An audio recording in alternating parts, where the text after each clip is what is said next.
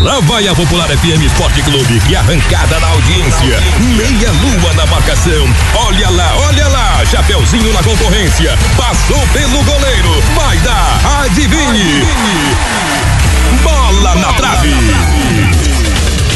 Com vocês, a equipe mais esportiva do Vale. No ar. Na trave. Na trave. Na trave. Na trave. Bola na trave. Começando então o Bola na Trave. Boa tarde, Lucas Leandro Bruni. Boa tarde, tudo bem? Tudo tranquilo. Tô meio nervoso porque hoje nós tem jogo de, de Inter, né? Jogo de Quarta-feira das cinzas, é o dia de enterro dos ossos ai, ai. no carnaval, né? Inteiro? Inter... Não, enterro dos ossos. Ah. Enterro dos ossos. Na quarta-feira de cinzas. E hoje, é, meu palpite é 2 a 2 Inter e Tolima. É, embora que eu preferia o Inter na fase de grupos, prefiro o Inter na fase de grupos do que o Tolima. 2 a 2 então. 2 a 2 Eu chuto um eu chuto 1 um a 0. Tá, esse é o placar que eu tô dizendo assim que se, que eu tô assim com um sentimento, né? Mas assim, por futebol é de 4 para cima pro Inter hoje. eu jurei que ia vir aqui, ó, uma ser 2 a 2 e deu, não vai ser mais nada, mas agora eu tô mais tranquilo, agora é, me estabilizei aqui na cadeira. É que o 2 a 2 é aquela, mas fica preocupado. Claro. Tu fica preocupado porque o 2 a 2 é aquele sentimento, é que nem o meio a zero do Caxias em cima do Grêmio, tá? Sim. O 2 a 2 aconteceu. É, veio por ali, né? O 4 a 0 é aquela coisa assim, olhar análise de futebol. Aí é um 4 a 0 pro Inter hoje, mas vamos ver o que, que sai. Eu, outros poderiam dizer, Lucas, dois palpite não vale, né? pois é, também também tem essa, né? É, tem muito colorado que tá assim, literalmente com o coração na mão para hoje da noite. Estamos, né? acho que a maioria tá.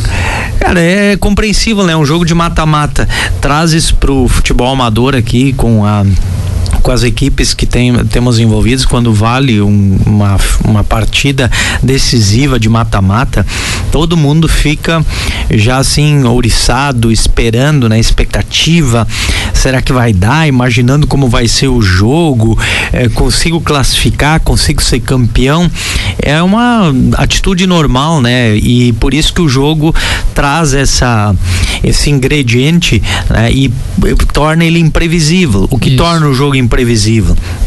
O jogo torna, fica imprevisível no futebol por conta da possibilidade do teoricamente mais fraco ou do teoricamente menos conhecido eh, ter uma vitória sobre um time de maior, maior expressão, de melhor qualidade técnica, de maior tradição. Né? Ou vocês acham que o Caxias tem mais tradição que o Grêmio? O Grêmio tem muito mais tradição, muito mais é, títulos, muito mais é, bam, bam, bam, muito mais torcida, mas diz que o Caxias não pode ganhar do Grêmio? Pode. Pode, aconteceu. Sim. Mas tu sabia que pela lei da. Por isso que o futebol não tem lógica, né? Sim. Certo? Se o futebol tivesse lógica, nós teríamos clubes amadores de Teutônia campeão do mundo. Olha aí. Sabia dessa? Essa eu não sabia. Não, claro, exatamente. Por quê? E por vários motivos. E são vários clubes que poderiam ser campeões do mundo. O Fluminense da Harmonia, por exemplo, que agora nem, nem tá com atividade, né? O Fluminense da Harmonia seria campeão do mundo por, por lógica, né? Porque ele ganhou uma vez do Gaúcho de Teutônia, não uma vez só, mais vezes, né? Mas ganhou o jogo do Gaúcho de Teutônia. O Gaúcho de Teutônia ganhou numa entrega de faixas do Guarani de Garibaldi. E o Guarani de Garibaldi já ganhou do Grêmio. Então, por teoria, por lógica, o Grêmio campeão mundial teria teria um, um mundial o Fluminense da Harmonia, né? Assim como o, o, por exemplo, o Guarani da Capivara, esses dias o pessoal citou o programa uh, no Comunidade Alerta, o Guarani da Capivara. É, o, que perigo. O Guarani da Capivara também seria campeão do mundo. Qual a história deles? É, a história do Guarani é a seguinte: já ganhou uma vez do Nacional de Pontes Filho. O Nacional de Pontes Filho já ganhou do Gaúcho de Teutônia. O Gaúcho ganhou do Brasil de Farroupilha já e o Brasil de Farroupilha já ganhou do Grêmio ou ganhou do Inter. Então, por lógica, seria campeão do mundo também. Cara, é, então por isso que o jogo não tem lógica, uhum. né? Não tem essa possibilidade. Vamos pegar o campeonato agora aqui da Taça da Amizade, a Copa 35 anos Aslivata. Se futebol tivesse lógica, é, esse campeonato seria de ilógica mas o futebol não tem lógica. Então vamos começar. O Atlântico ganhou na estreia no dia 2 de fevereiro do Boa Vistense por 2 a 1 um, certo? certo? Então, o Atlântico seria campeão regional porque ganhou do campeão regional. Mas não tem essa lógica, né? Se fosse boxe, quando, quando ganha de um, já transfere o cinturão. E é, aí, aí sim, sim, né? Mas não é o caso, né? O Atlântico ganhou 2 a 1 um do Boa Vistense. O Boa Vistense, tá? Ganhou Aliás, o, o, Esperança de Maratá, ou o Atlântico na segunda rodada, perdeu para o Esperança lá em Maratá por 2 a 0. E na terceira rodada, o Boa Vistense ganhou do Esperança de Maratá 2 a 1. Ou seja, entre os três times, cada um ganhou um e perdeu um jogo. Não tem lógica. Sim. Né? Então, quem é que seria o melhor? Nesse caso. Não tem, porque a disputa aconteceu. Quem está melhor posicionado nesse momento é o Boavistense, que tem uma vitória a mais. Ou seja, a gente, a gente passa, passa por uma se de futebol tivesse lógica, quer ver mais um raciocínio aqui dentro? 11 amigos e Ecas empataram 2 a 2 na estreia do campeonato da Taça da Amizade. Na segunda rodada, o Ecas ganhou do Rio Grandense 3 a 1 e na terceira rodada o 11 amigos fez 6 a 0 no Rio Grandense. A diferença de gols não está em lógica, uhum. né? Não tem lógica. Ou seja, cada jogo é um jogo, cada momento é um momento. Por isso que hoje para o jogo do Inter transferindo essa análise eh, prática do nosso futebol amador para dentro do do jogo de hoje do Inter para o Inter hoje controlar a força física do Tolima o ímpeto de uh, fiel atira, uh, de franco atirador do sangue doce do Tolima, esses ingredientes são os ingredientes mais complicados para o Inter administrar. Sim. Junto com eles, o Inter tem um ingrediente que está dentro de si, que é a ansiedade. Então o Inter tem que controlar a força física do Tolima e suas qualidades técnicas, tem que controlar o franco atirador ou sangue doce do Tolima e aí ele tem que controlar a sua ansiedade. Porque o Inter entra em campo hoje disputando pênaltis. O começo do jogo é disputa de pênaltis. 0 a 0 sim. 0 a 0 é pênalti. O Inter entra em campo sabendo que levando um gol vai ter que fazer dois, né, para compensar. Uhum. Ou seja, os empates com gols não servem. Não. Então, esse, esse, esse ponto influencia na ansiedade, no controle emocional do jogo. E aí vem um outro fator que é correlacionado, além do resultado com isso, que é a arquibancada. O jogo é no Beira Rio, onde o Inter é muito forte, mas por outro lado, o Internacional na arquibancada pode ter um aliado ou um adversário. As reações da arquibancada elas podem eh, ser, vamos dizer, no intervalo 0 a 0.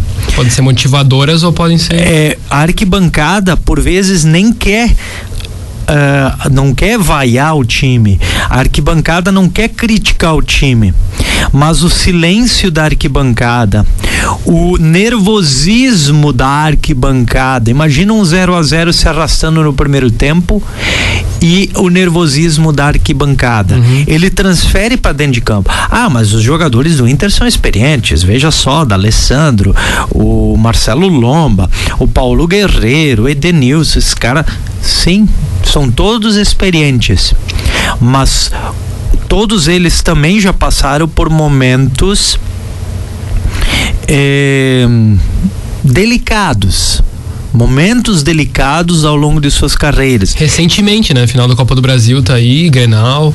É, então nesses contextos, eh, a arquibancada por vezes pode se tornar um problema para o clube. E o que eu tô falando hoje pro Inter, porque o jogo do Inter é hoje. Isso hum. vai valer para frente. É, e, e, já dando uma pitadinha assim, né? É, teve gremista é, que me colocou o seguinte, hoje ainda.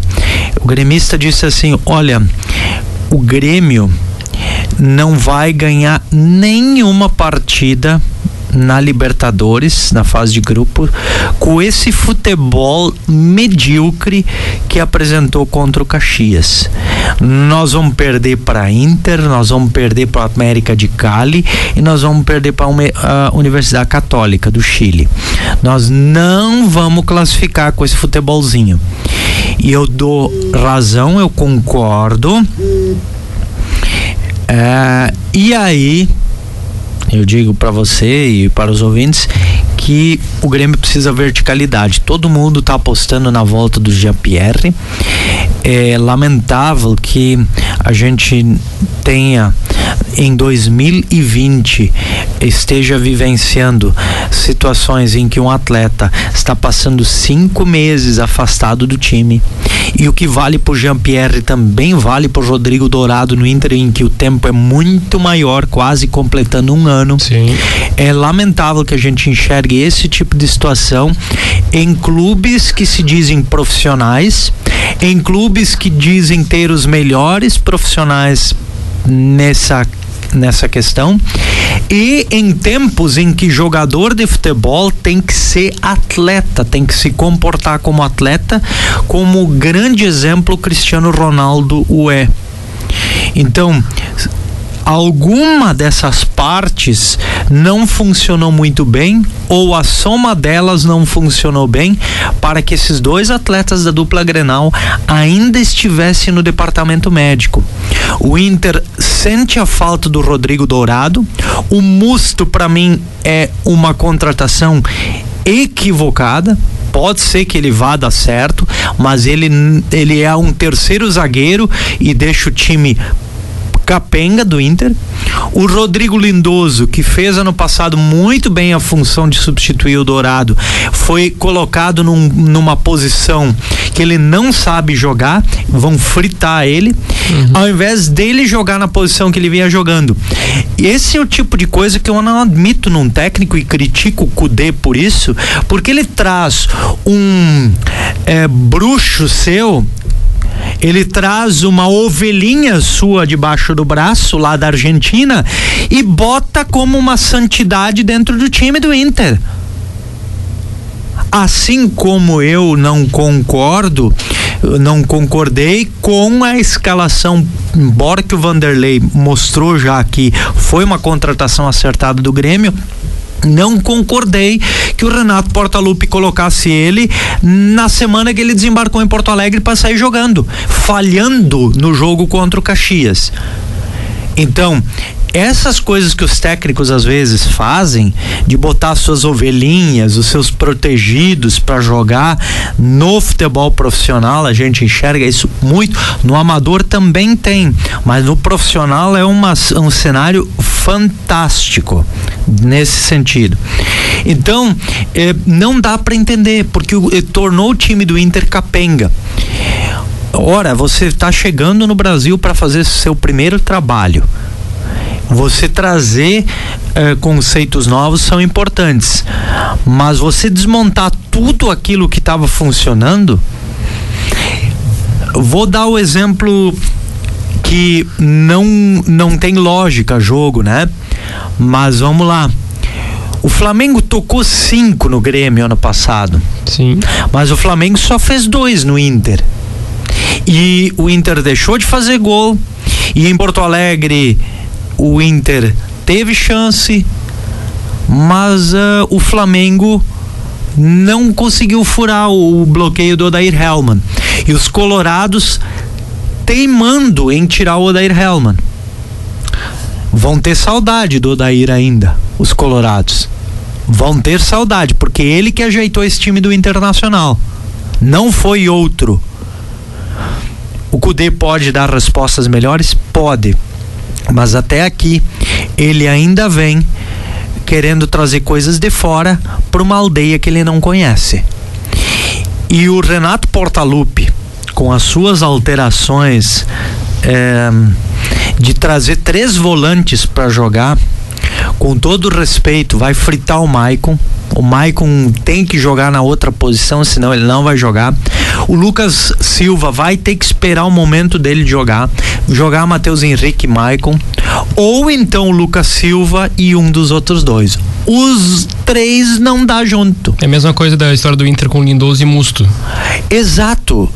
Tem uma sobreposição de peças. O Grêmio fica trocando passe numa área que não resolve porcaria nenhuma do jogo. Só controla o jogo. Mas controlar o jogo e perder não me adianta nada. O Grêmio fez isso duas vezes contra o Caxias e ficou provado por A mais B, assim como já estava sendo provado no ano passado e no ano retrasado, que a posse de bola do Grêmio era uma ilusão. A posse do Grêmio, posse de bola do Grêmio é por um esporte futuro que estão querendo criar na FIFA, o campeonato da posse de bola. Não é pro futebol que o objetivo é botar a bola na casinha. Voltamos então com o bola na trave, Lucas Leandro Bruno. Bruni, o que que tu traz pra gente? Eu vou continuar falando um pouco ainda sobre essa questão de composição tática das equipes. É, o, o, meu gosto é um, o gosto do ouvinte que está em casa acompanhando é outro. O torcedor do Grêmio, o torcedor do Inter, tem suas paixões e suas críticas aos seus times. É natural, nós não podemos concordar em tudo, temos coisas que vamos ter afinidade, outras nós vamos ter uma disparidade grande grande, vão ser muito diferentes. E isso faz parte do, do, nosso, do nosso futebol. O que é importante e que o torcedor quer é resultado. Uhum. O torcedor do Inter sonha em ser novamente campeão da América e disputar um novo Mundial. O sonho do torcedor do Grêmio é de novo ser campeão da América e de novo disputar um Mundial é, para tentar chegar no segundo título mundial. Os dois clubes trabalham.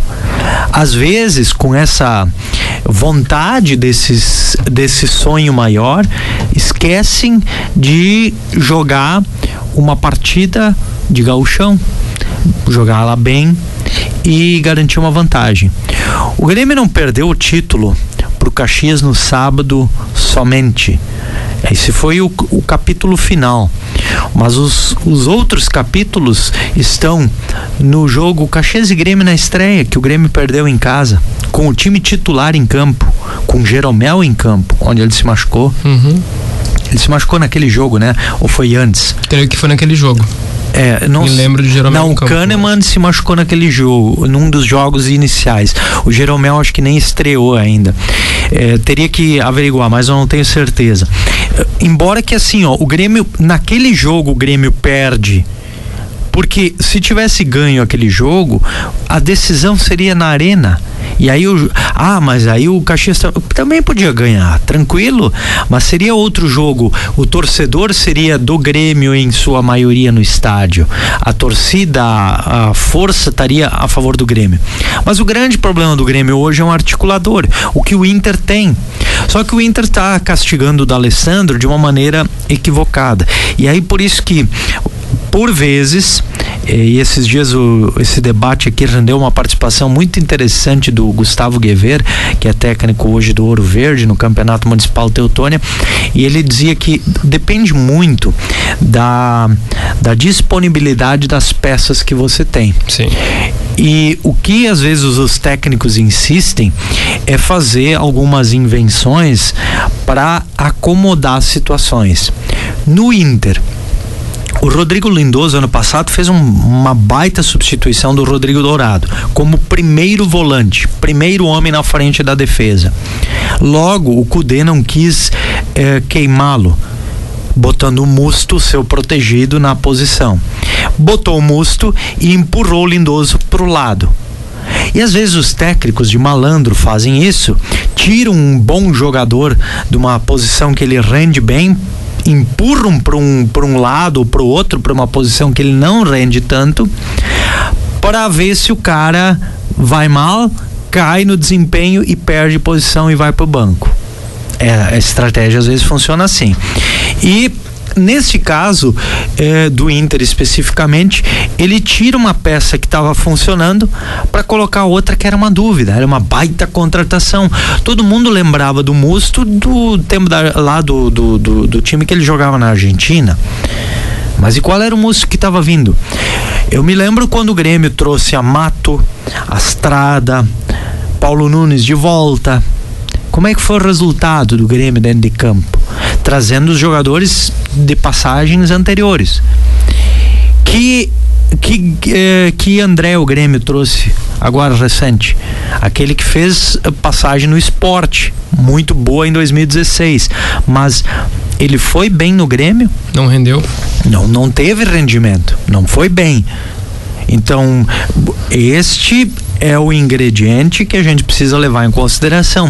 Às vezes você traz jogador pensando que ele vai render o que ele vinha rendendo ou de uma passagem anterior no, no teu time.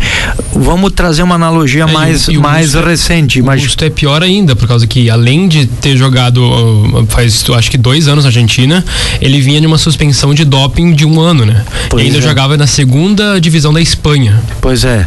Então assim, ele vem de uma sequência não bacana, né? Sim. É, é, e assim, ó, além disso, o início dele esse ano é com seis cartões amarelos e veja e mais uma expulsão, né? Primeiro. Então assim, a gente olha, não tem um jogador profissional tá nesse nível, ah, ele precisa de ritmo, o gauchão é o melhor, tá certo, tudo bem, mas vai sacrificar o time todo por causa disso.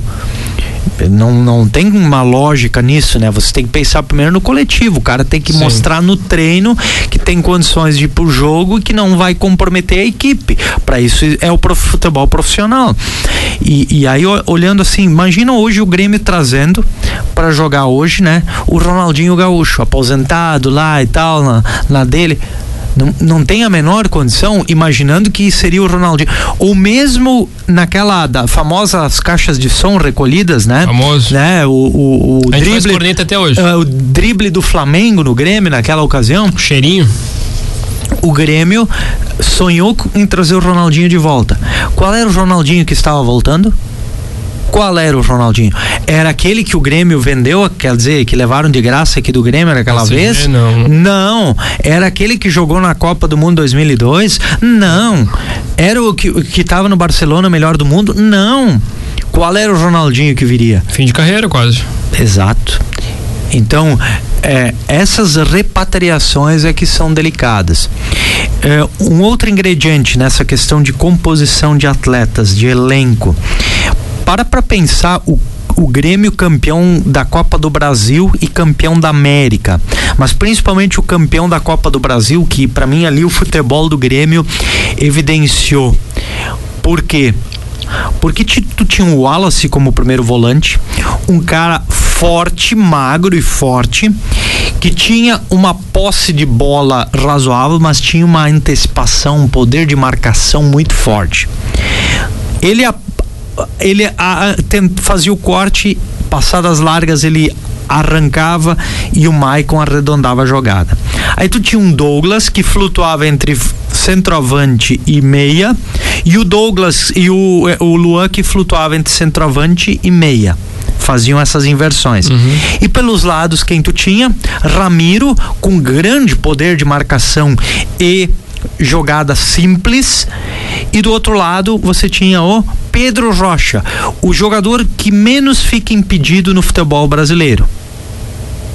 Aí você tinha esse tipo de jogador, velocidade, o Cortez mais jovem, o Edilson mais, o jovem. não jogava nessa época? Não, o Arthur foi no ano seguinte. No ano seguinte. Foi aí. na venda do Wallace. Então você tinha um grupo mais jovem, mas tu tinha jogadores com muito mais inteligência. Quem são os jogadores de hoje do Grêmio? Ah, Assim no Inter, o D'Alessandro tá, tá numa posição em que ele às vezes tem que vir buscar a bola aqui atrás. E vamos observar o jogo hoje à noite. Às vezes é necessário o meia fazer isso. Mas o, o D'Alessandro tá longe da onde ele resolve jogo. Sim que é dar o passe, aquele penúltimo passe para o jogador fazer o gol. E isso faz falta num clube de futebol. Amanhã eu prometo falar menos da dupla Grenal, menos dessa questão tática, para a gente falar um pouco do nosso futebol amador, que no próximo fim de semana vai ter alguns jogos bem interessantes aí na Copa 35 anos da Aslivata. Tem jogo que vale liderança, tem jogo que tá valendo posição na parte do meio e de cima da tabela. Tem quase um mata-mata no próximo domingo aí para ver quem continua e quem fica à mercê de cair fora. E aí a gente fala amanhã um pouco mais disso aí. Certinho, então amanhã a gente volta com mais bola na trave. Este podcast foi produzido pelo Grupo Popular de Comunicação.